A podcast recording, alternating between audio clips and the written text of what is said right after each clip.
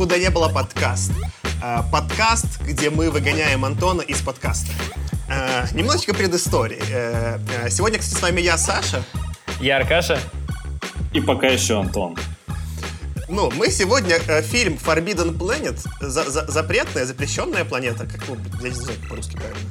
Неважно. Forbidden Planet с Лесли Нильсоном э, хотим обсудить. Он никаких премий не получал, но его предложил Антон к нам. Он говорит, блин, ну это же Лесли Нильсон, фантастика, господи, как мы вообще можем не обсудить? И мы такие, конечно, мы обсудим. мы тут собрались до записи, ну, кушали бургеры. И вот что выясняется, что Антон решил продать PlayStation.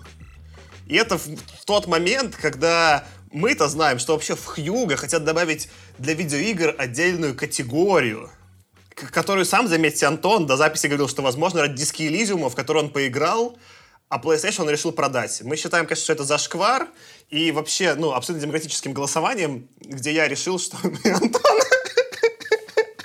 что это не по принципам подкаста. Вот, так что...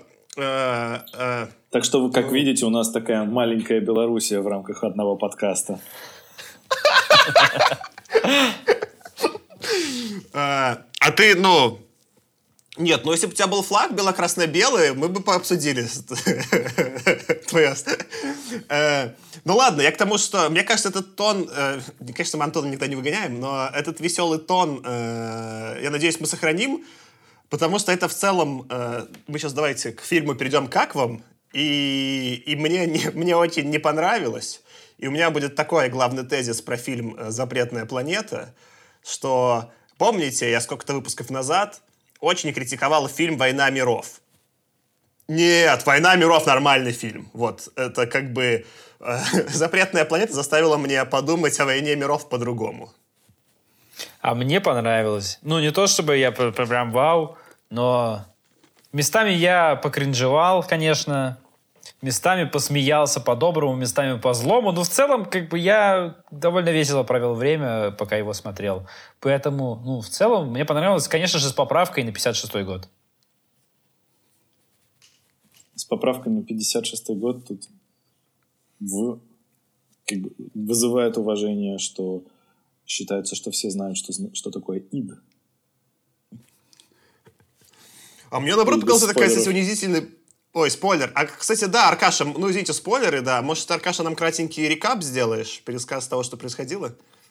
А, ну, давай. В общем, ну, давай, попробую покороче. Суть в том, что у нас космический корабль со спасательной экспедицией летит к планете Альтаир-4 или что, Альтаир-5, а, где некогда была колония, а, которая, ну, с которой пропала связь. И они летят выяснять, что там происходит. Командир экипажа это капитан Лесли Нильсон.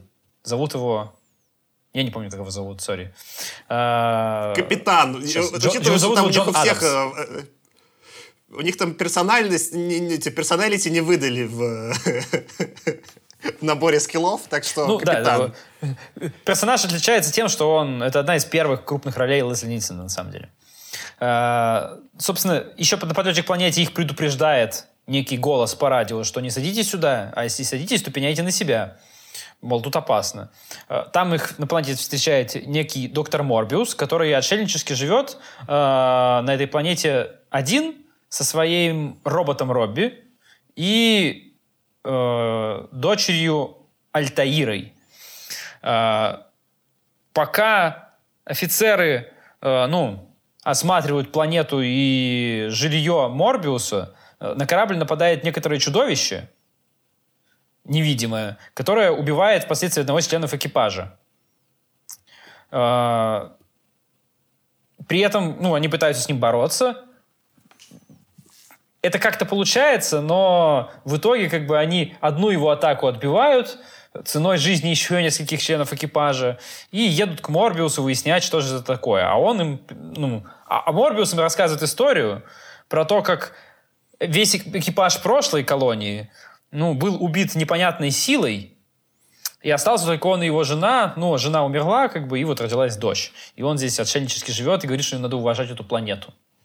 А, собственно, потом, когда они приезжают снова к Морбиусу выяснять, что происходит, оказывается, что под поверхностью планеты существует э, созданный такой большой комплекс цивилизации прошлого некими крелами, который э, до сих пор работает уже 2 миллиона лет и служит тому, чтобы э, воплощать в, в материю э, ну, сознание этих ну, крелов. Проблема в том, что кроме того, что вот порождает сознание, оно в материю превращает и то, что порождает их подсознание. И, собственно, цивилизация это умерла, потому что, ну, их какая-то подсознательная всякая фигня их и уничтожила, которую они не могут контролировать. А вот монстр, невидимый, нападающий на корабль, это подсознание Морбиуса, который, во-первых, ну, не хочет никуда ехать и не хочет отдавать вот эту тайну крелов и их технологии людям, и еще и ревнует э, к экипажу корабля свою дочь, потому что экипаж-то как бы вот...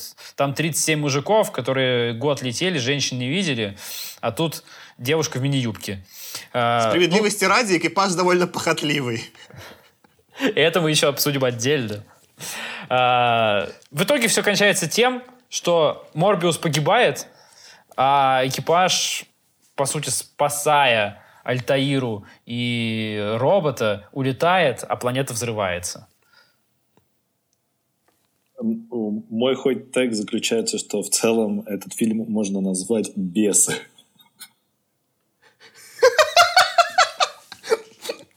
А я хотел, ну, ну смешно, а, а у меня был другой take, знаешь, было бы, ну, круто, если бы вот этот новый фильм «Морбиус», э, по, как будто по Марвел Джаредом Лето, который скоро выйдет, да, оказался ремейком «Запретной планеты» втихаря. Ну, это было бы мощно, но я даже не понимаю, как они это могут сделать, учитывая трейлер. Хотя, может быть, это фейк-трейлер. Ладно, сейчас, ну, раз мы уже начали просто с того, что мы Антона хотим выгнать из подкаста, у меня сейчас будет этот неожиданный переход, но я наконец-то продам, как мы к этому пришли, и все свяжу, смотрите. Смотри, следите за, за пальцами, да, следите за руками, да. Ну, планета называется Альтаир. Четыре. А Альтаир так зовут... Что? Альтаир 4. Да-да-да, а звезда Альтаир, да-да. Звезда называется Альтаир, в которой они летят, согласен. Э, так вот, а Альтаир — это имя главного героя в первом Assassin's Creed, который я сейчас прохожу. Я тут просто купил Xbox и скачал всех Assassin's Creed, и мой план на эту ну, зиму э, ну, заниматься саморазрушением во время карантина и путешествовать в Assassin's Creed, начиная с Альтаира, сначала вот, что там, э, Иерусалим, и Дамаск, потом меня ждет Флоренция и Рим, э, потом там, я уже не помню, что дальше, Египет, э, Греция. Вот, э, у меня такой план на, на, на, на зиму. А какой у тебя, Аркаша, план на карантин? Расскажи, пожалуйста. О, я буду собирать э, пазл на 9 тысяч кусочков э, Босха сад земных удовольствий. Вот, э, ну, очевидно, что эти два человека не могут не остаться в подкасте. Антон, расскажи, какие у тебя планы на зиму? Я хочу продать плойку и купить гитару.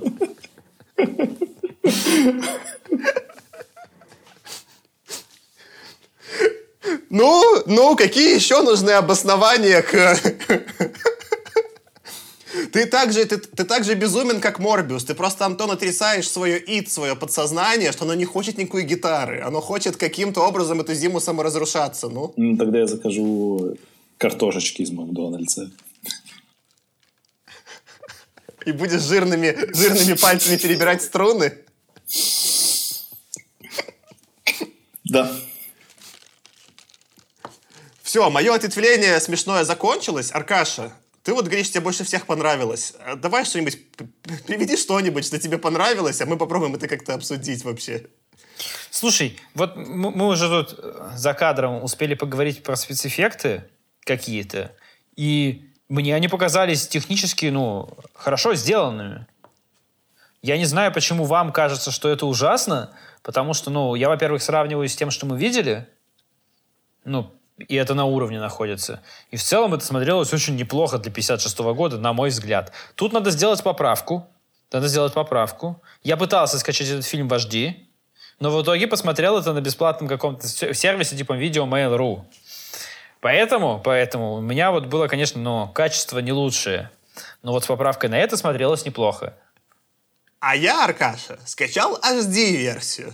Поэтому спецэффекты, ну, поэтому э, помнится вот в выпуске про «Войну миров» я говорил, какой ужасный спецэффект, что эти люди исчезают и что-то еще. Господи, я, я передумал. «Война миров» сделана божественно. Она хотя бы местами смешная.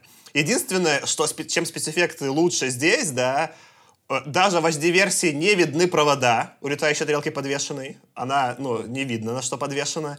Но во всем остальном это реально, это ужасно. По-моему, было самое показательное, что вот мы с Антоном стебались, там вот эта вот сцена, где тигр, они должны были просто прифотошопить, ну, что он подходит к главной героине. Тигр, да, ну, очевидно, что они, ну, отдельно тигра снимали, отдельно героиню, да, он всю дорогу подходит полупрозрачный, и чем ближе он к ней подходит, тем более прозрачно становится. Я сначала на серьезке подумал, что это какая-то голограмма, потому она и не боится. А потом, когда они такие обыграли, что это был настоящий живой тигр, она не боится, такой, что? Почему? Он же только что был прозрачный. И когда его чувак убивает, он тоже, типа, ну, как голограмма растворяется. Я все считаю, что пока, ну, должна быть клоническая версия, считаться, что тигр был голограммой, вот. Там были еще какие-то ленивые моменты. Например, когда Морбиус демонстрировал свои эти экраны у дома. Они были сделаны методом стоп-анимации, когда, видимо, съемку прекращали и в следующую секунду запускали снова, а там уже съемочная группа поставила кусок там чего-то там, пенопласта какого-то, который якобы имитирует сталь. Так вот, из-за того, что там было 6 или 7 сцен подряд, то камера в каждой чуть-чуть дергалась. И это выглядит очень плохо. То есть, come on, вам нужно было просто подержать 100-килограммовую камеру так, чтобы она просто прикрутите ее, привинтите к чему-то, просто чтобы она не двигалась. Смотри, Почему? Смотри, Антон, смотри, тут, тут еще с натяжкой, с натяжкой, я это тоже заметил, но я решил, допустим, они так мощно закрываются, что это они нарочно, что как будто чуть-чуть действительно камера трясется, потому что, ну, вот это как бы, вот они прям, ну, знаешь... Да, как, эффект дрожания, удара. Как вот базу это. закрывают. Что с натяжкой, да, но есть два других момента, где ничего не оправдывает. Первый момент, ну, ну, в целом, весь этот робот, это отдельный разговор, да, они там все его боятся, робот все может сделать, но он настолько неуклюжий, что я ждал, когда он упадет, выходя из двери. И то, что вообще там, ну, то, что они ждут, что он какой-то кофе нальет, он это культей не может даже, ну, он не может направить ее никуда. А там, когда он еще бластер поднимает на чувака, он говорит, прицелься ему в голову, у него вот просто рука там на 2-3 сантиметра вверх-вниз болтается. Я такой, господи, робот, ты просто сейчас, знаешь, мне казалось, он сейчас выстрелит просто мимо, просто у него рука трясется. Вот. Там, ну, мои любимые моменты с роботом, ну, кроме того, что он нелепый, но самое смешное, когда несет эти, по-моему, цинковые, я не помню, или чего-то, он несет эти, типа, листы, к ним свинцовые, на базу. Свинцовые, Да, свинцовые. Вот, и там это смешно по двум причинам. Первое, что, ну, гравитация работает не так. Ты не можешь поднять, э, ну, типа, в сторону от себя, как он говорит, сколько там, сколько, 10 тонн или 100 тонн, я не помню, какой-то назвал безумно, пускай 10 тонн какой-то называет, да, ты не можешь, ну, поднять ее справа от себя, чтобы тебя не перекулило. Хоть ты самый сильный робот на планете, да, ну, ну, ты не, так не работает, да? Ты не можешь на рычаге поднять. А еще там видно, когда он несет, что они сделаны из поролона, и они, ну, он их несет, и там у него краешек, где он к плечу приложит, все время прогибается вверх и вниз, и он прям видно, что поролоновый. И он несет явно, типа, этих пять поролоновых листов, по всем причинам, ну, и, и типа я должен поверить, что, ох, да, он принес только что. Секундочку. Там говорится, что робот может синтезировать разные элементы. Возможно, он себе просто внутри насинтезировал что-нибудь очень тяжелое, и он как бы во второй руке, у него, у него вторая рука стала супер тяжелой, и он так балансирует, а? Ты не у него вторая рука это? просто была опущена вниз. Ну, значит, где-то там просто в боку у себя. Потом ты так, так же, Аркаша, радовался. Но там, когда это невидимое, невидимое это существо идет по ступенькам, и видно тоже, что ступеньки 100% поролоновые. Там просто, ну, это никак нельзя считать, кроме того, что поролоновые ступеньки прогибаются. Но где мне больше всего подгорело, потому что, ну, все спецэффекты этого фильма, я их считывал не так, как задумывали авторы. Там, когда первый раз показывают, что это невидимое существо, ну, к ним пробирается на корабль, предполагалось, что должен был увидеть, что она идет и оставляет эти большие следы. Но они это сделали так, что они внизу что-то доставали, и песок просыпался вниз. Поэтому не отпечатывался след, как должно быть от ноги, а песочек просыпался вниз. Я сначала представил, думаю, о, классно, кто-то ползет под землей, и поэтому песок просыпается вниз. И я только понял, когда... Я только через 10 минут, когда он достает, типа, слепок ноги, такой, это была нога? И там вот, ну, там не было ни одного спецэффекта, по которому я подумал бы, что он хотя бы даже нарочно был, чтобы они хоть что-то угадали. Нет, слушай, я нормально читал. Я сразу понял, что это типа следы отпечатываются, кто-то не видел. Я, я, я, 480 да, я подумал, что Каша. сначала какая-то дрожь земли начинается, потом это трансформируется в ноги, вот это вот подсознание начинает невидимое. Да. Короче, да, я не, тоже не, не считал, что это ноги были с самого начала.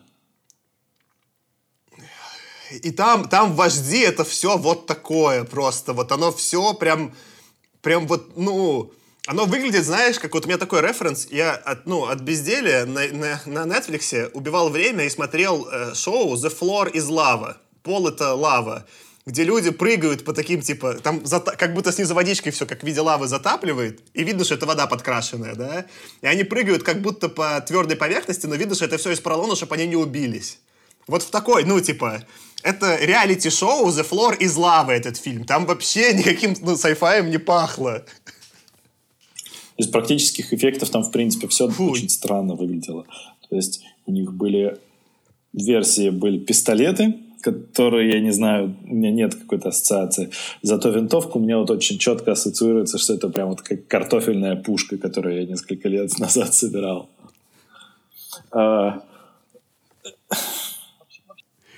Вообще, вообще, конечно, стрельба, да, ну вот... А можно, можно я еще быстро про робота скажу? Вот ты смеешься над роботом, но... Ну, во-первых... Его зовут Робби, они... не смей, да, они это у, не, не, у Айзека не, слезали. Не в этом дело. Э, дело же в том, что, во-первых, робот у них стоил э, примерно 125 тысяч долларов они потратили на то, чтобы его собрать. А это там было 7% бюджета фильма.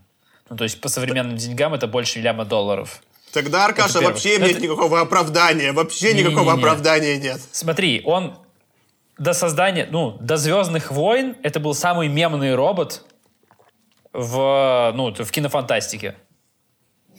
Он в каком-то невероятном количестве еще, типа, ну, шоу и э, других там типа сериалов и фильмов засветился, и он там реально, там, его камео, там какой-то на Википедии прям список, кажется, какой-то был.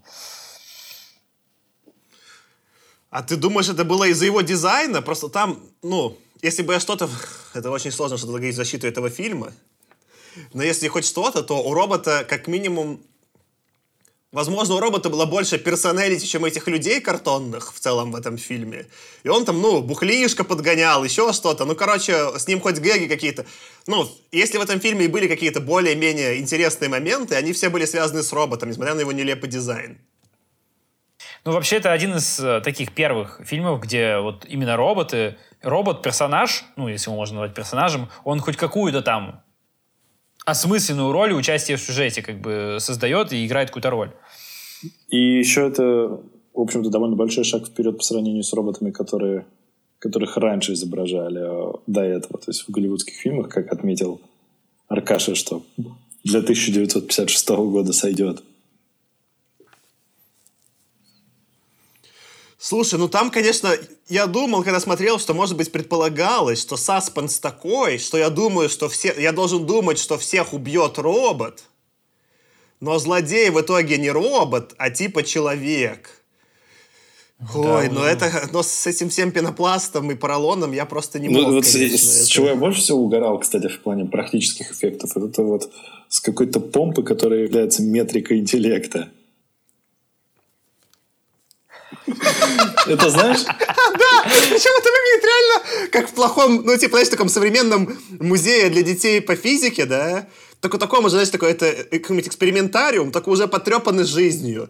Там вот таки, там такие же вот, ну, для детей картинки цветастые нарисованы, да, и такие дети вот это тоже что-то какие-то надевают датчики, и такие, кто выше поднимет э, воздух, ну, ты знаешь, как, может, да, вот по меркам 56 -го года это нормальные цвета и материалы, но по меркам меня взрослого это выглядит, как, знаешь, в детском саду были советские игрушки вот эти вот сделанные из там стали толщиной в сантиметр, там уже проржавевший или какой-нибудь там пожухлый плексиглаз.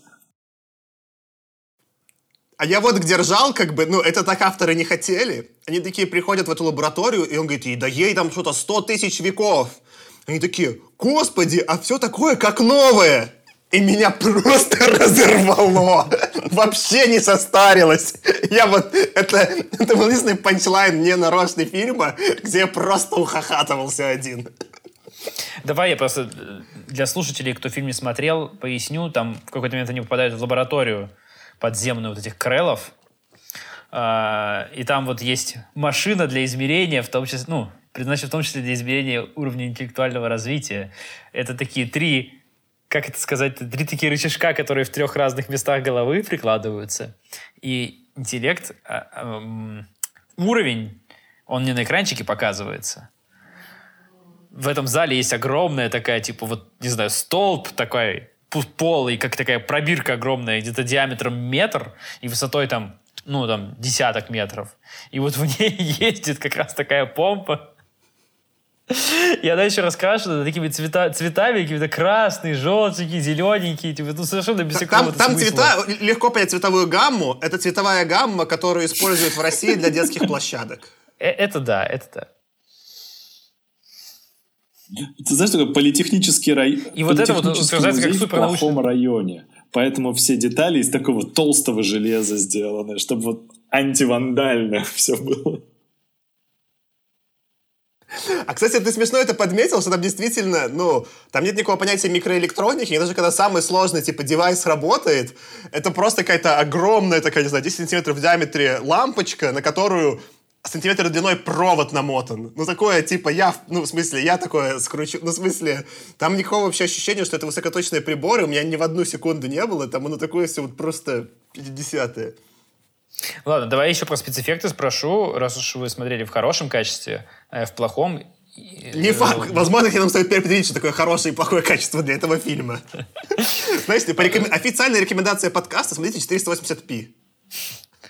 Был момент, когда они из лаборатории едут в какую-то большую подземную структуру, огромную, то есть там какие-то монструозные э, залы под землей, где ездят какие-то огромные штыри, там пуляют электричеством, и они там по, по, каким-то в этих огромных шахтах, э, которые, не знаю, там шириной там 100 на 100 метров, и они там такие маленькие, как будто бы ходят по каким-то площадкам и смотрят. Вот это смотрелось на удивление хорошо. Вот это, я не знаю, прям, наверное, один из самых таких, э, ну, хорошо сделанных был моментов. Но, во всяком случае, вот в том качестве, в котором я смотрел.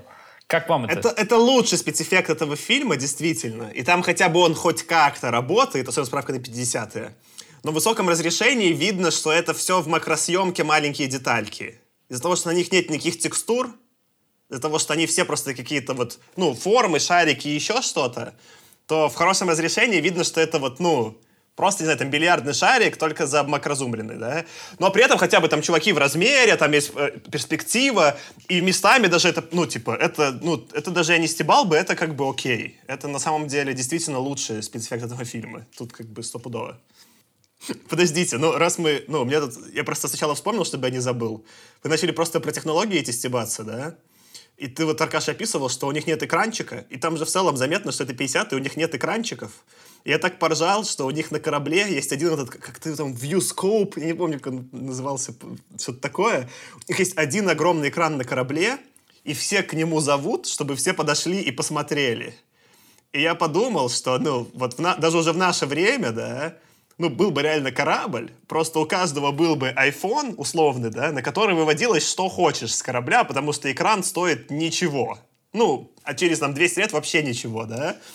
А тут как бы они вот собираются перед этим большим экраном, как, как перед телевизором 50-е. Типа, смотрите, мы телевизор э, как бы купили, и теперь капитан зовет, идите, идите со мной посмотрите, я вам разрешаю. Но не всем, не всем да, допущено. Я тебе предлагаю такое объяснение, что это вселенная с задержкой в развитии, где, как было сказано в самом начале, человечество высадилось на Луне только в конце 21 века.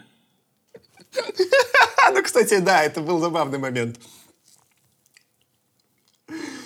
Вот, но я в целом вот задумался, что ну, они все вот это реально как... Э, из-за этого еще эффект усиливается за счет дизайна вот этого смешного детского такого, как плохая детская площадка, именно потому что у них экранов нет.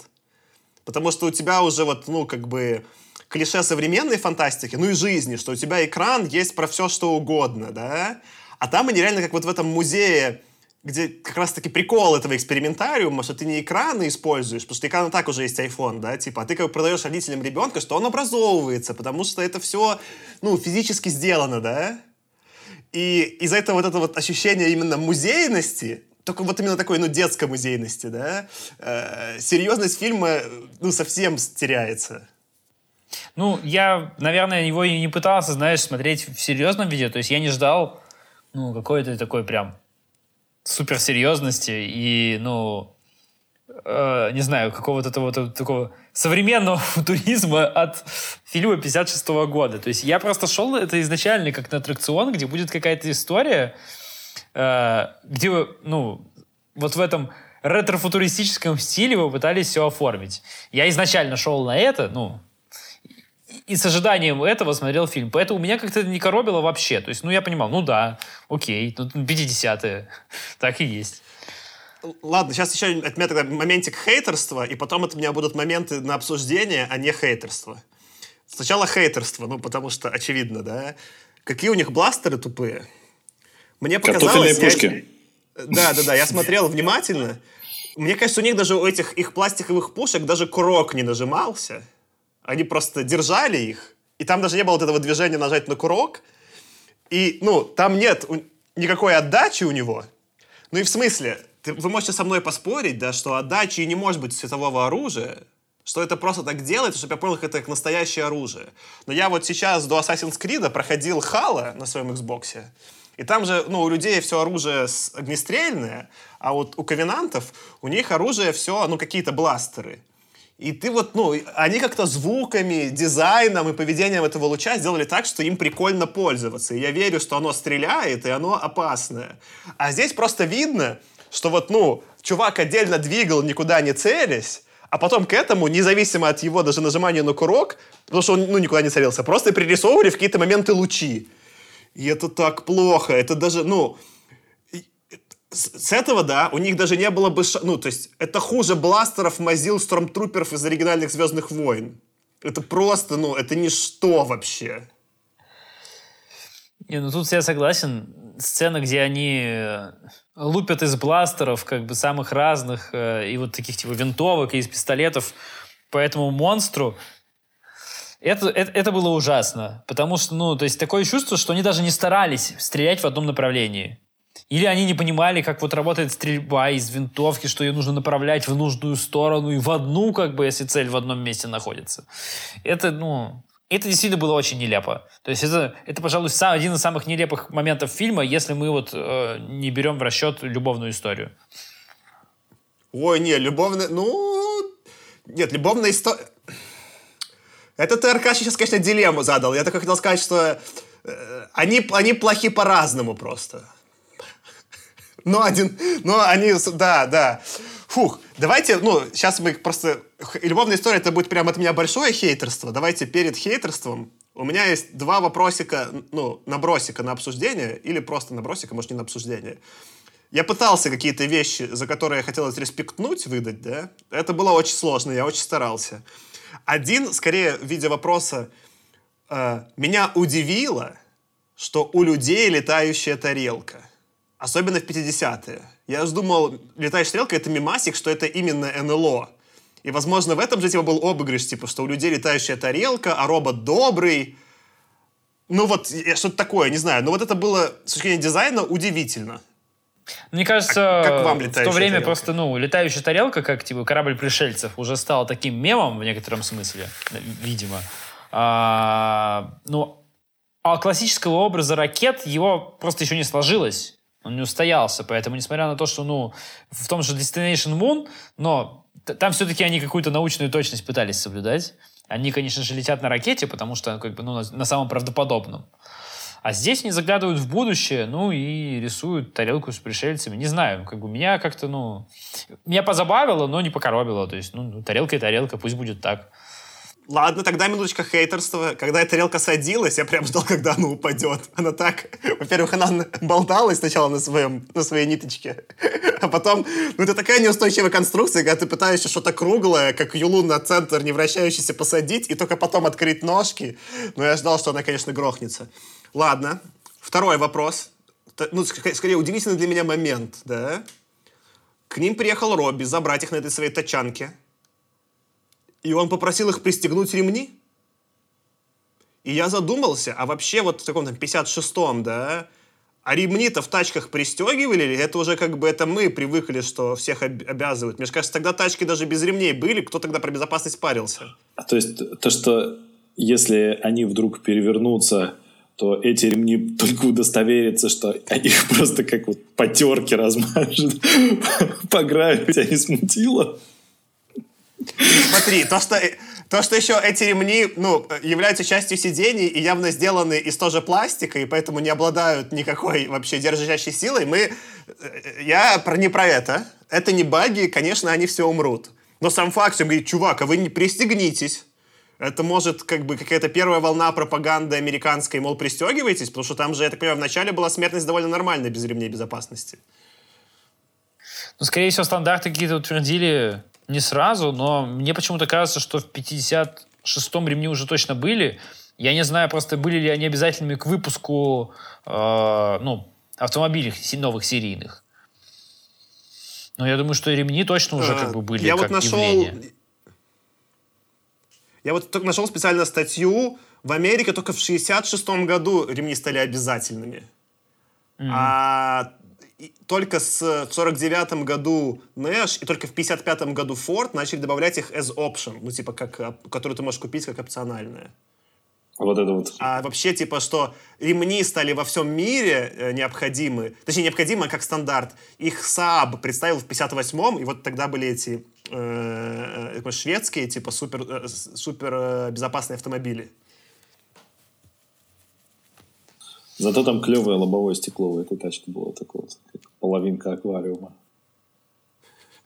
Да, А еще мне очень понравилась эта клетка, из которой вылазил Робби, что в него была специальная клетка, чтобы стать, закрыться и как-то рулить. Очень, я не знаю, как юбка. Ну, он там синхронизировался, видимо, с этой тачанкой. Ну, надо сказать, что это, кстати, довольно клевый ход. За это респект авторам, что они не сделали вот такой вот совершенно антропоморфный орган управления ему. То есть это действительно тачка, которая управляется роботом. Ну, как сейчас вот обсуждают, что вот эти дизайны автопилотов на машинах, они должны учитываться так, что типа, сам автоматическая машина не должна быть похожа на обычную машину. Или как там дроны, они не похожи на обычные самолеты. Вот это довольно клево, кстати, было.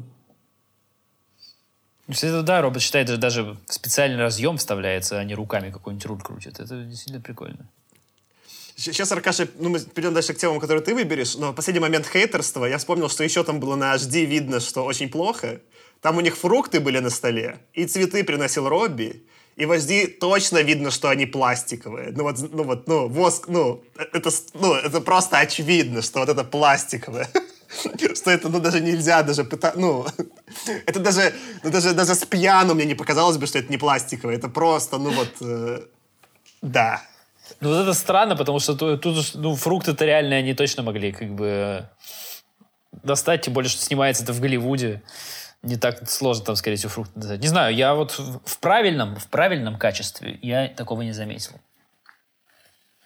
И еще про спецэффекты, наверное, ну, тоже нужно сказать, что вот там э, они монстра вот этого главного, который порождение подсознания Морбиуса, по сути, специально сделали невидимым, из э, соображений того, что, ну, так будет дешевле.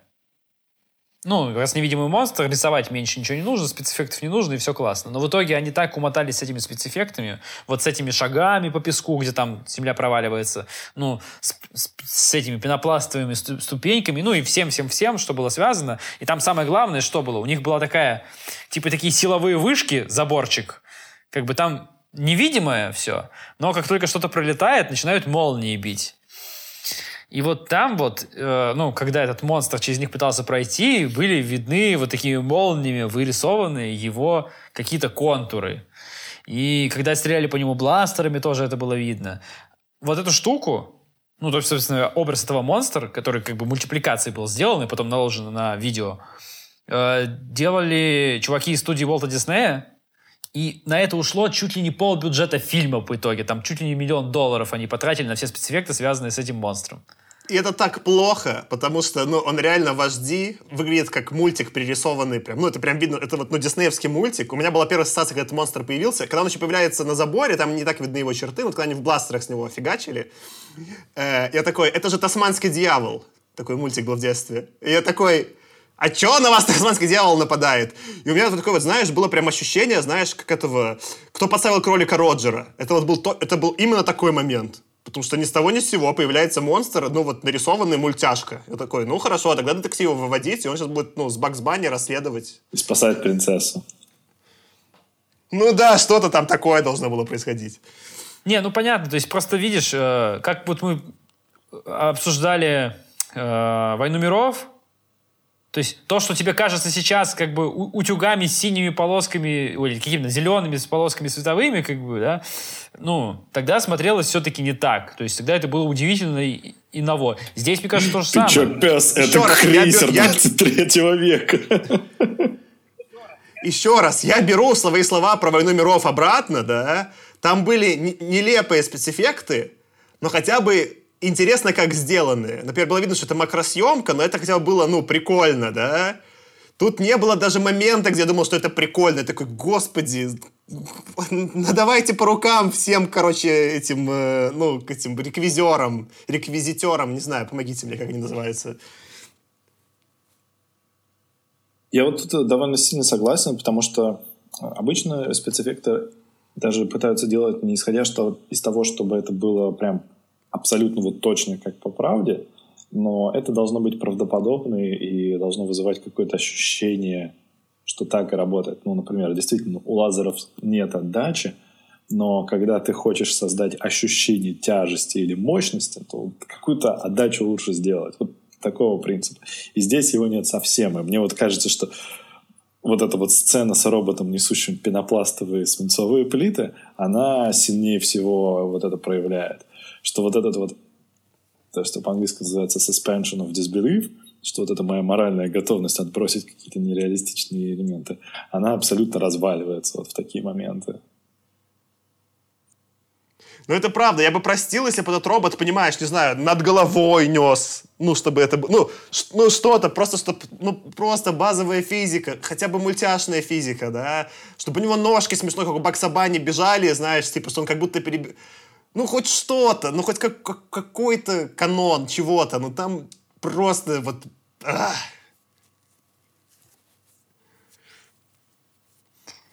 Ладно, давайте обсудим то, что у нас было, скажем так, спорным-спорным топчиком по кринжу. Ты, ты к любовной Это, линии ведешь? Конечно, к любовной линии. Тогда я начну с вопроса, самого а главного. А давай, вот, давай примерно расскажу, что там было, чтобы просто, опять-таки, слушатели, кто, кто не смотрел вот это, чтобы поняли примерно, что происходит. В общем, суть в том, что, ну, э, э, девушка, которая, ну, дочь нашего Морбиуса, она, ну, такой приятной наружности и еще и одевается довольно фривольно, даже, ну, по, тем более по меркам 56 -го года. А, в целом, кстати, это забавно, я почитал, что это одно из первых появлений мини-юбок на вообще киноэкранах. Uh, ну, соответственно, ну, У нее все... очень короткая юбка. Даже я такой, типа, ну, даже современный такой, не, не ПГ-13 могут быть, типа, э, у фильма Ты тоже хочешь себе такую юбку? Да, очень. Я себе такой точно хотел. А, так вот, ну... И я, в смысле, я не про девушку, которая носила эту юбку, а я реально хочу себе юбку. Сейчас, чтобы, ну... снять обвинение о сексизме заранее, то я сейчас понял, что это может диктовать очень двояко. Так вот, в процессе фильма э, все, абсолютно все члены экипажа, как только видят эту девушку, у них э, выключается мозг, включается другой орган, и все их действия диктуются вот только вот этими позывами. А, потому что первым делом сначала один, кажется, доктор начинает рассказывать ей, как бы вот сразу ее ну, там что-то помогает ей наливать кофе, за ней бегает. Не-не, это не доктор. Он про доктора рассказывал, что... Нет, внимание, доктор Остров это был второй, и он как раз про доктора Острова, наливая ей кофе, говорил, что ты, конечно, доктора Острова опасайся. Ему как бы дай какую-нибудь красавицу, он сразу... Ах, Остров, он такой Я хотел дать, отдать дань уважения повару, который вместо женщины в первую очередь думал о Синьке. Да-да-да, да, согласен. И, кстати, повар, по, повар самый человечный персонаж этого фильма. Повару я реально сопереживал. Потому что это, ну, он мог быть русским. Повар пытался достать бухла, потому что ему все уже на этом корабле осточертело. У него не получалось. Когда ему робот принес бухла, он с роботом накидался вместе, пытаясь перепить робота. робота. И, и еще он со всеми поделился, я так понимаю, бухлом. Не знаю, вот если бы не повар, я вообще бы не, не вынес этот фильм. Вот, но суть в том, что как бы клеят нашу вот девушку, эту дочь Морбиуса все. Естественно, склеил ее в итоге капитан. Причем там какое-то какое-то время ты думаешь, что капитан, он такой мужик нормальный, и ну не будет он вот такой фигней страдать. Он все-таки, ну, как бы вот он в какой-то момент говорит, так, вы что тут устроили?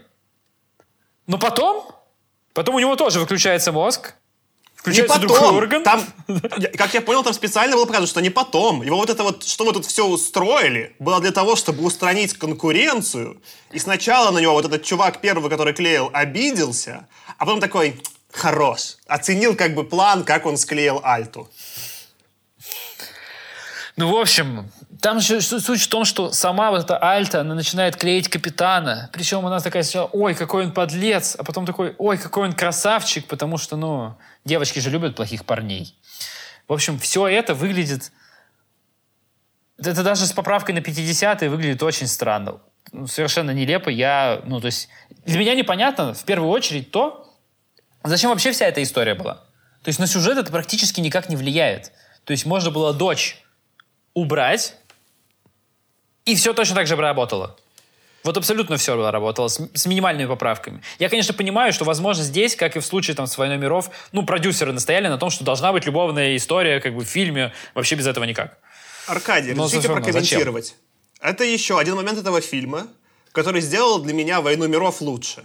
Напомню, что две мои главные линии критики «Войны миров», ну, кроме того, что спецэффекты странные, даже три. Я критиковал спецэффекты, беру свои слова обратно.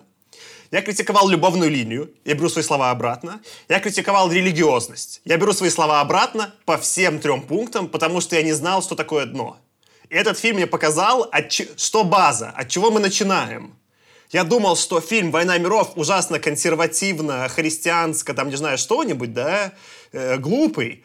А, а он на самом деле прогрессивный э, по всем канонам для Голливуда, просто он менее прогрессивный, чем литература в тот момент. Так вот, сначала мы вернемся к, э, к любовной линии, э, после которой, да, любовная эта линия в «Войне миров» уже даже как-то заиграла. Потому что в «Войне миров» да хотя бы еду умела эта женщина готовить. Да, это ужасное сексистское типизирование женщину через ее функцию готовить еду в домашнем очаге. Что делала Альта? Кроме того, что у нее был домашний тигр, купленный батей. Что? Она наряжалась Где? в красивые костюмчики. А, а, что еще хуже, она думала только о шмотках, если ты задумаешься. Но это сейчас мы еще отдельно... Вопрос у меня просто был. Во всех этих вот любов, любовных э, приключениях э, я вот чего даже... Ну, э, это даже сейчас серьезно. Допустим, они эту, эти любовные все приключения за чистую монету воспринимают, это такая сюжетная линия. Объясните мне, почему Альта выбрала капитана, а не вот этого первого чувака, который, они там, ну, не зам капитана, который первый к ней подкатывал, я не увидел в их характеризации никаких отличий. Их, ну, ну, то есть, типа, там такой был план. Сначала целовалась с этим чуваком, очень, причем картинно, как в театре, и сказала, я ничего не чувствую. Потом она точно так же целовалась с капитаном, и почему-то в этот момент ей вштырило. Вот. Ну, я единственное смог придумать, да, знаете, чем капитан отличался от этого, от замкапитана? Ну, кроме должности, но я вроде, как бы, она не велась на должность, да, не очень понятно, ну, она не, и не знала Альта, да. Там просто капитан, когда он, ну, типа, к ней подкатывал, он не просто это прямолинейно делал, а он все время а, отрывал где-то листик и начинал его теребить в руках. Я думаю, вот это, понимаешь, теребление листика в руках, оно и завело Альту.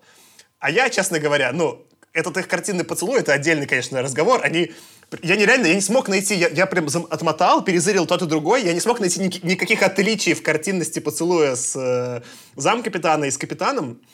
А реально, где я думал, где вот был самый такой ход момент, где я думал, сейчас пососутся, это когда умирает доктор Остров, и он лежит на руке у капитана, и тут такой, нет, он говорит, да. И я вот думал, вот, я, ну, вот это было снято так, что вот, ну, в современном фильме они бы в этот момент пососались.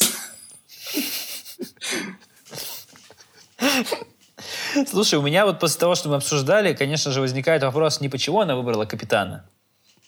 Тут я Теории понимаю, нет, я правильно понимаю? Нет, быть. не мне одному показалось меня, странным. У меня другой вопрос, почему она выбрала не повара? Повар а единственный, повар... кто из них отличается от остальных, ты прав. Единственное, что а она его, скорее всего, просто не видела. А повар уже выбрал синьку. Как раз таки повар был очень последователен.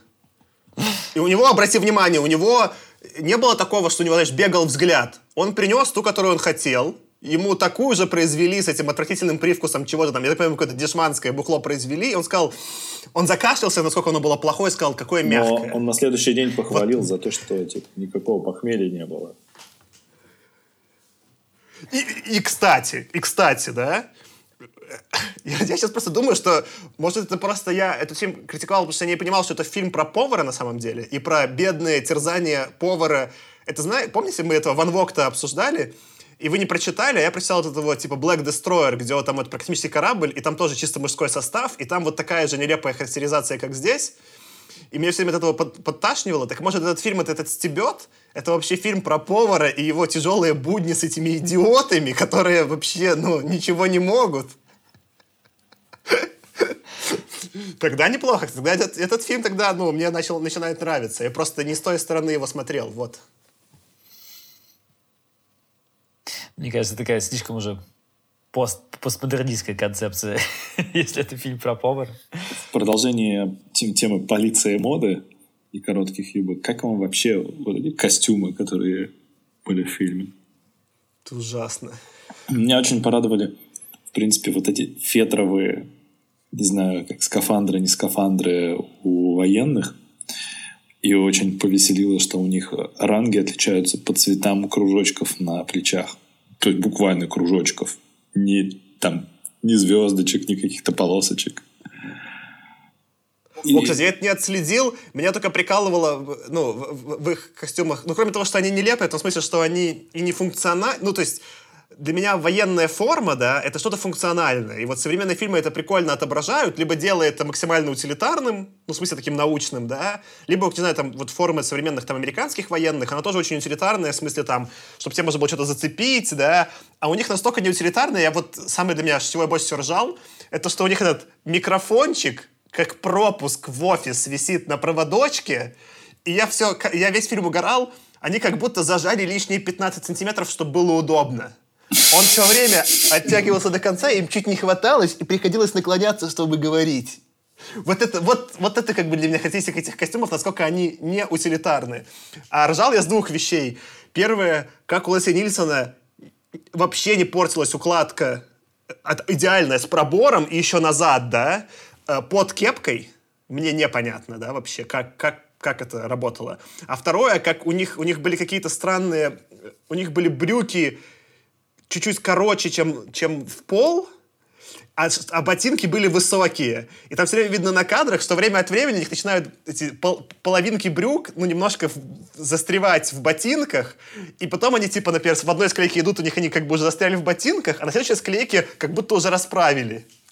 И там вот все время, типа, этот, э, ну, не, ну, у них запутываются э, штаны в высоких ботинках. Вот, вот военная форма такая, да? Слушай, ну, и тем не менее, и тем не менее, по словам создателя Стартрека Джи, Джина Роденберри, он вообще при создании Стартрека ну, очень вдохновлялся, в том числе э, этим фильмом. И, насколько я понял, ну, считают, что вот, э, вот эта форма одинаковая у всех, и вот эти вот разговоры о высоких, о высоком, о сложных материях на сложных щах, они в некотором смысле, ну, таким, как бы, тоже вдохновением Стартрека и были. Потому что это тоже, если там обратить внимание, там тоже такая довольно простая у них форма, одинаковая у всех. И они тоже Напомню. на сложных щах как бы Нап- Напомню, что вы меня стебали за то, что я еще толков не посмотрев, говорил, что Стартрек будет убогий. И это еще один шаг в эту копилочку. Стартрек лучше, между прочим. У них форма, хотя и простая, она куда более утилитарная, чем вот эта, хотя тоже не вау, да? Ну, ну, это, это, ну, это для меня отчет уже одна, типа, куда еще, блин, ниже можно. Я не знаю, это ужасно. Ну и, кстати, вот про Стартрек э, тоже скажу, раз уж вспомнил. Э, есть такая самая первая серия Стартрека, самый первый пилот, который в итоге не вышел в 60-х, а выш... его первый раз выложили или там показали по ТВ только в 88 году, это самый первый пилот. И вот там сюжет так или иначе там перекликается, в общем, по смыслу с м- Forbidden Planet. Там это точно не копия, но там есть определенные отсылки, там, может, там сильно рифмуется, скажем так, назовем это так. Поэтому, ну, тоже ну, формат похож. Влияние. Я тоже про это думал, когда смотрел, что формат очень похож. Я думал, что это было бы лучше, если бы этот фильм порезали. По... Он мне... Самое главное, кроме того, что он нелепый, но это еще ладно, можно все было бы простить, он затянутый ужасно. Там сюжета на современную 45-минутную серию, это сделано прям как серия ТВ. Я понимаю, почему из этого можно потом Стартреком вдохновляться, да? А это растянуто на полтора часа хронометража. Вот это мне было непонятно. Ну смотри, сюжетно это очередная серия Twilight Zone, но в бюджет не вписались. Ну да, и как будто не... Я еще думал, я... Э, я еще пока не послушал э, выпуск про двойника, потому что вы без меня его за записывали, но я вот э, ругался на Хайнлайна за то, что у Хайнлайна все время затянуто, ему прям редактора не хватает половину выкинуть. И вот тут такое, да, типа, если бы это порезать, порезать ножницами, сделать два раза короче, это куда бы мягче смотрелось. Ну, это, кстати, 14-й самый кассовый фильм 1956 года. Представь, какой по качеству 15 но у них при этом огромный разрыв. Так что окей, можно это списать. Ну и 14 это не вау, ну то есть типа это не топ-10 даже. Ну то есть и сейчас собирают фильмы нишевые, но плохо сделанные, это же ничего не значит. Надо смотреть как-то более широко. Ну, ну 14 фильм, да, я бы, конечно... Э, опять, да? Опять, еще раз, что для меня это значит? Действительно, я зря наезжал на «Войну миров». Я вообще не понимал, с какой базы они начинают. Вообще не понимал. Э, по поводу сексизма, давайте у меня просто последний момент, который я не могу не упомянуть, где меня, конечно, сильнее всего покоробило, когда это было сделано не в плане шутки, а в плане текста. Там в какой-то э, момент э, кто-то, э, по-моему, зам говорит э, этой девчонке, Альте, э, по-английски «You can't be in tip-top health without kiss». Он говорит, что ты не можешь быть здоровой, если ты не целуешься. И он прям, ну, это толкает ей как медицинский факт. И, и там же было вообще, и до сих пор есть это вот этот э, разгон там более консервативный в Америке, ну, типа, что если ты сексом не занимаешься, то здоровье у тебя ухудшается. И вот с этого, вот тут как бы мне стало не смешно, что это в мейнстримном фильме выдается за чистую монету, что можно говорить девушке, и это нормально, э, ничего такого. Говорить ей, что если ты не целуешься, у тебя здоровье испортится. Это вообще не смешно. Кстати, про мнение о здоровье. Уже тогда было известно, что рак, э, курение вызывает рак, потому что, ну, к чести, там никто не курит во всем фильме. Это, кстати, интересно, да. Я просто начал перебирать в голове разнообразную дичь, которую могли под видом правды толкать в фильме. Можно, панчлайн? Ну, давай. Ну, ну, курение ну, вызывает рак, и еще оно похоже, ну, если не куришь, то оно ну, вызывает тупость, не курение. Тут же такой сюжет, да? Во всей, во всей другой научной фантастике они все курят и умненькие. Здесь они такие тупые и не курят. Похоже, ну, такая ситуация с курением в альтернативной вселенной 50-х. Вот знаешь, я про сексизм еще вот хотел сказать, что ко всей вот их этой любовной истории не хватает только, знаешь, последних кадров, где они прилетели, поженились, родили троих детей, взяли дом в ипотеку, ну, Лесли Нильсон, конечно же, с этой. Вот взяли машину в кредит, и, и, и все. Я думал, все. А теперь я понял, нет, не хватает еще последней сцены, где она ему готовит, а он сидит в кресле, читает газету и курит сигару. Вот тогда это был бы вообще полноценный фильм из 50-х. Я бы посмотрел лучше сиквел. Им же там что-то они обсуждали, что им лететь назад типа там год еще или типа того. Ну, как-то они там долго летели. А капитан реально просто в рабочем сеттинге, публичном, в конце фильма лапает эту альту. Что-то там обнимает ее, еще что-то. Я бы посмотрел на корабль, где 38 мужиков, а капитан публично сосется с какой-то женщиной, да. Ну, ну, это был бы триллер. Капитана бы точно прирезали, сто процентов. И, и, и я бы был на стороне тех чуваков, которые его прирезали. И проблема не в том, что у него была женщина, у остальных не было, да, а в том, что он такой говорит, смотрите, что, ну, типа, что я могу себе позволить, а я еще и капитан, да. Все, ему, ну, ему не жить. Кстати, еще, да, я, я что-то не видел там личных кают. Летающие тарелки. Там все, ну, по крайней да. мере, в кадрах все в гамаках спали. Зато, зато они смогут капитан и Альта использовать вот эту штуку, куда цеплялся один из механиков за столб, за такие ручки, поднимался вверх-вниз, Пожалуйста, как нет. Ну.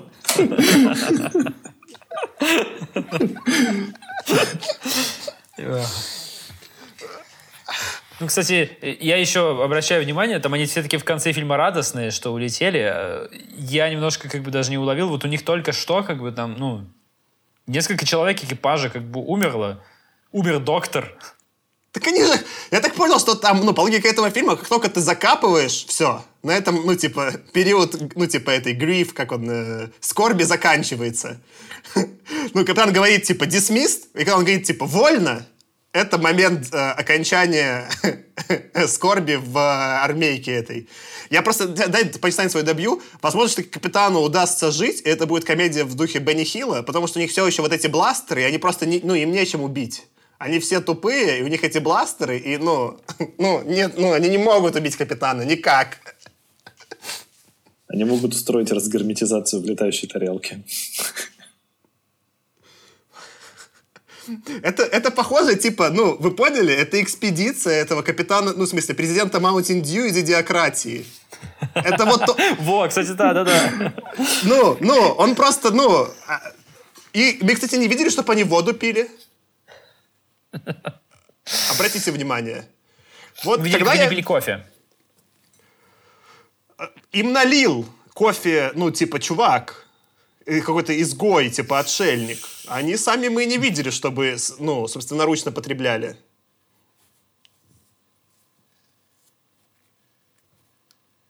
Ладно, давайте еще, наверное, может быть, последнюю вот историю можно зацепить про про психоанализ и всю эту историю с Не, подожди, подожди. До, до, до, психоанализ мы сейчас поговорим, это просто, ну, длинное будет тогда обсуждение. Помнишь, у меня было три тезиса? Хорошо. Спецэффекты заиграли другими красками в «Войне миров», сексизм заиграл другими красками и религия. Я думал, что дно, что в «Войну миров» антирелигиозную, да, подмешали немножко религии, там все в церкви и так далее.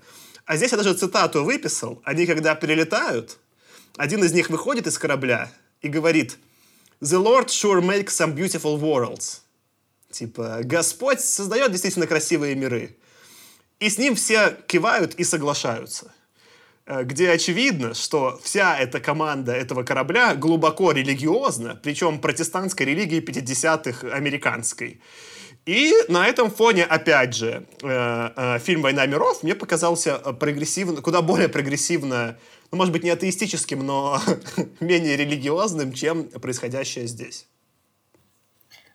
Ну, я тут соглашусь. В «Войне миров» это, знаешь, не думал, что это скажу, но в «Войне миров» вот эта вот история про привязывание сюда христианства, она гораздо более изящно была сделана. То есть мы вот там ругались, что как, зачем, что? Но это, тем не менее, было... Здесь это просто как бы они вдруг, внезапно, просто везде вот фразочками про, про Бога, про... Я не знаю, то есть как бы такое чувство, что они, знаешь, думают в, в каждый момент, они думают либо о девках, либо о Библии. И причем вот параллельно, да, то есть и, и еще, знаешь, ведут себя как последние говнюки, по сравнению, ну, в отношении, по крайней мере, ну, единственной там девушке, находящейся, да, как полные говнюки, но при этом все такие высокоморальные христиане. Меня вот это вот поражает всегда, ну, и особенно вот в этих всех 50-х, да, как это вообще в голове, в принципе, совмещается, как, как это совмещается в голове персонажа, я понимаю, им сценарий написали, но как это у зрителей нормально вообще как-то устаканивается, я понять просто не могу. Ну, в этом и сексизм, Аркаша, типа, что как, с одной стороны высокоморальный, с другой стороны женщина не человек. Это какие-то, ну, для меня тоже шок. Ну, вот в этой, в этой стадии было все, да, то есть все время, как мы читаем книги те, тех же, да, периодов, вот, ну, мы недавно обсуждали э, «Звезду», собственно говоря, Кларка, далеко не доходить за примерами, где фантасты напрямую этот вопрос задают, да просто ты прилетишь в другую вселенную, что ты будешь про веру-то делать, это же такой, как бы, кризис, да, а тут кажется самоочевидным, что ты прилетишь и такой, Господь и это создал. И вот э, настолько неглубокое отношение, для меня действительно, вот я как раз не думал, что это скажу, но насколько тогда все-таки реально аккуратно сделали в «Войне миров». Вообще, Аркашина ремарка, что-то как-то тут неизящно сделано, она на многие сцены фильма может распространиться и сюжетные линии. Кроме повара. С поваром все тип-топ. Давай, Аркаша, про, про ид запивай. Ну а что? Ну, там э, в, в неожиданный момент, как бы, у них, если вы помните, та машина, которая с огромной помпой, которая могла измерять интеллект, она еще и хитрым образом, но очень опасным, может этот интеллект усилить. А можно, вот можно того, очень чтобы... плохую шутку, извините, можно очень плохую шутку. Я тут просто, я тут просто пересмотрел ну, Остина в Пауэрсов всех. А, я угадал. Да, очень плохие фильмы. И у него там была помпа. И это просто, ну, Крэллы, наверное, были очень большие, раз у них такая помпа. Или очень амбициозная. Все, я закончил эту отсылку, не буду ее продолжать, потому что мне уже стыдно. Аркадий, поговори про ид. Это мой ид вырвался сейчас на, э, наружу. Так вот, э, в какой-то момент, ну, доктор как раз идет и бежит вместе с капитаном в лабораторию, и доктор риском своей жизни усиливает себе интеллект до уровня еще и выше, чем у Морбиуса. И Морбиус как раз не понимал, что ну, погибли Креллы из-за того, что выбрались монстры из подсознания. Как бы. Но доктор говорит это не так. Он говорит, не вырвались монстры из подсознания. Он говорит, вырвались монстры из Ида. Ну, а ид — это как раз э, бессознательное в психоанализе. Что это было, я не понял. Ну, потому что кажется, что типа ссылка на психоанализ для того уровня, вот, который вот, ну, интеллектуального, который был у, у этих персонажей, это слишком сложно. И зачем и для кого это было сделано, не ясно. У меня единственная теория есть, что, ну, просто психоанализ был очень модным в то время, видимо. И, видимо, все эти термины цепляли, и они были в ходу. Я не знаю, может быть, у вас есть какие-то мысли еще? Но мне интересно твое наблюдение про то, что мне, как современному зрителю, показалось упоминание психоанализа вообще позорным и неуместным. И, ну, просто панчлайн года, да? Э, но вот мне больше понравилось сейчас твое наблюдение, что действительно, э, персонажи этого фильма, ну, ну, они из идиократии прилетели. Какой ид? Им надо Маунтин Дьюкола. И и то, что вообще Лесли Нильсон что-то понял, говорит, это же, это же, говорит, все понятно, это Ит. Он там тоже что-то как-то говорит, да ты, ты тупой, ты не понимаешь. Он там бычил на этого Морбиуса. Это, кстати, интересно, как вообще произошло. Я сейчас просто ищу специально субтитры. Я смотрел на английском, э, Аркаш, не знаю, ты смотрел на русском, на английском? Я на русском смотрел. Там мне на английском не показалось, что они противопоставляют ид и подсознание. Э, я сейчас хочу специально найти цитату, я поищу, как оно было, чтобы не соврать. А вы пока они, очевидно, дальше. под id здесь имели в виду такое э, простонародное понимание под, подсознания. Э, то есть надо отметить, что id, по крайней мере, в чистом психоанализе, это не совсем это. Это все-таки про уровни ида, про больше характеризует какие-то базовые импульсы там, потребности человека. Это не совсем напрямую коррелировано. Ну да, понятно. Видимо, здесь как бы они таким, ну, просто зареференсили. И слава и богу. надо отметить, кстати, я, увер, я уверен, Да нет, что ну смотри, если тут- бы тут- улучшили интеллект повару, то вообще все было бы в порядке. Никакие монстры бы не появились. Там бы просто потекли реки, выросли бы леса, и он придет и молча поправит все. И просто...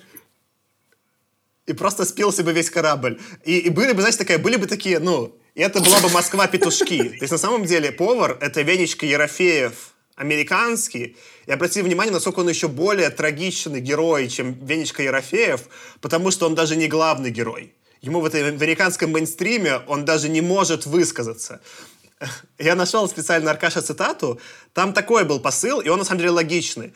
Они, он, когда к нему, с ним разговаривает, собственно говоря, капитан с э, Мёрбиусом, он говорит, что смотри, у тебя интеллект увеличился не так сильно, как у, у Острова, а subconscious, подсознание, увеличилось так же сильно.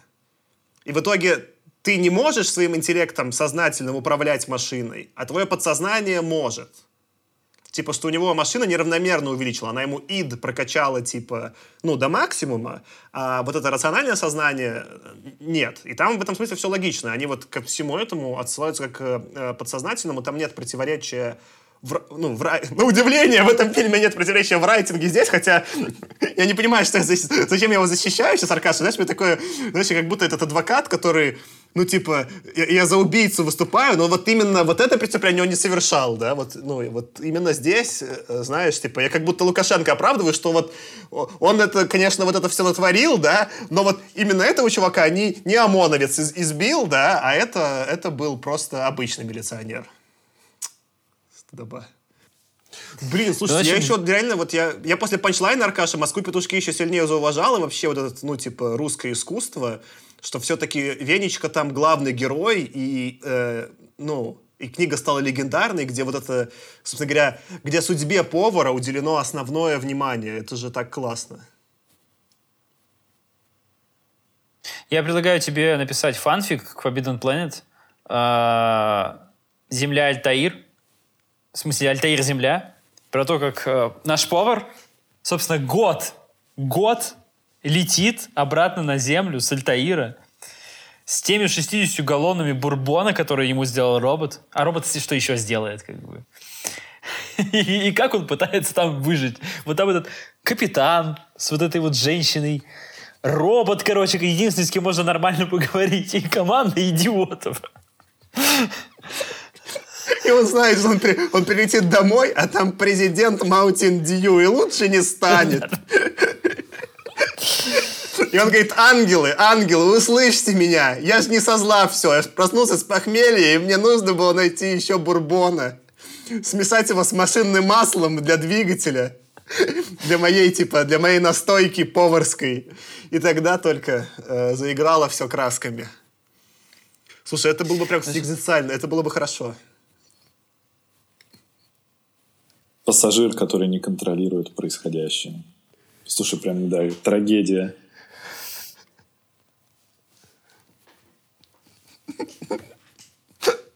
И, ну, знаешь, чем эта команда еще плоха?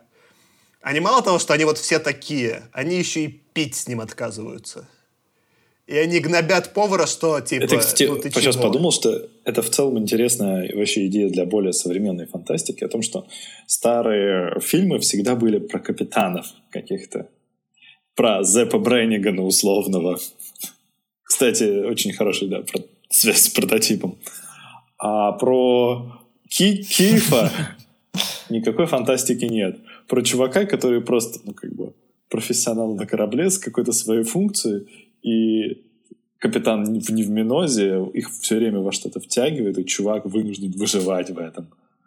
Потому что домой они вернутся не скоро.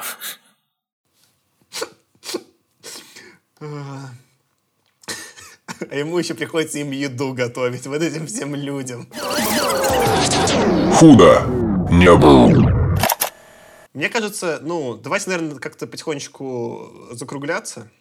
Я с такой мыслью тогда закончу. Похоже, этот эпизод ну, по веселости для меня, это эквивалент Слена из первого сезона. Где-то что... Ну, я не... В Слене была какая-то глубина, здесь глубины вообще нет, но количество отсылок, которые мы пытались найти там, где их нет, я считаю, что вот э, мы, мы приблизились сегодня к настоящей литературной критике, и к такой, типа, арт-критике, да, э, ища скрытые смыслы там, где их сто процентов не было. Мне кажется, ты зря говоришь, что здесь не было глубины. Глубина здесь местами была, но отрицательная. Г- Глубина отчаяния повара? Вот, но э, в целом, как бы, и- несмотря на то все, что мы сказали, я получил какое-то очень странное удовольствие. Это был... Смотреть это было такой guilty pleasure, как говорится. Я не знаю почему. Может быть, это все-таки ну, связано с качеством видео Mail.ru. Э, Может быть, связано с тем, что у меня периодически натормозило, еще как бы там, знаете, кружочки крутились, потому что не догрузилось почему-то. Ну, вот это вот ну, ужасные вот эти просмотры. Реклама вылезала. Я не знаю, может быть, это, наоборот, дополнило картину и как-то все гораздо и более естественно выглядело. Э, Не знаю, что еще сказать. Могу только вспомнить, что забавный факт. Джордж Мартин, ну, который автор э, «Игры престолов», он называет Forbidden Planet своим любимым sci-fi фильмом. И у него есть даже работающая реплика робота Робби дома. Я надеюсь, он в ней тоже прячет бухло. Это бар. Я вот, ну, это единственное, что оправдает Мартина в моих глазах. Он в него, наверное, залазит и э, проводит время, да, попивая бурбон, чтобы не дописывать последнюю книгу. Да-да-да-да, он всякий раз, когда читает комментарий, когда следующая книга, он залазит в Робби и начинает ходить. Где он там? Он живет же, типа, по-моему, типа, чуть ли не в Альбукерке, где там жил этот... э, э, или в Санта-Фе. Но я все время... Ну, короче, он живет точно в штате, где жил этот Breaking Bad, Хайзенберг. И ходит там по этому, знаешь, типа, городу, и с Солом встречается и говорит, не буду писать роман.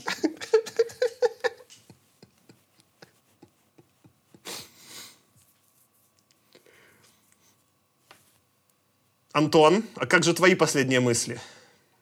Я хотел раскидать какую-то тему на том, исходя из того, что мы какие-то придумали тоже невидимые ид сюжеты для подсознания, которые бродят в, в нашем обсуждении этого фильма. Но что-то не получается развить ее. Ну, у меня пока самый худший ид, то, что я там помпу заприметил, это, конечно, ну... Я глубже вас всех пробил дно, господа. А а выгоняем из подкаста мы все равно Антона. Но я все равно настаиваю, что несмотря на помпы и как бы тасманского дьявола с бородкой, с бородкой доктора Морбиуса, вы заметили, у него бородка была такая? же? Может, это Джинни в исполнении А, Робина и- Уильямса. Мне показалось, что все равно, типа, спецэффекты, ну, были на уровне. Я не знаю, Вот. почему вас так коробит. Посмотрите, посмотрите в правильном качестве. 10 сантиметров.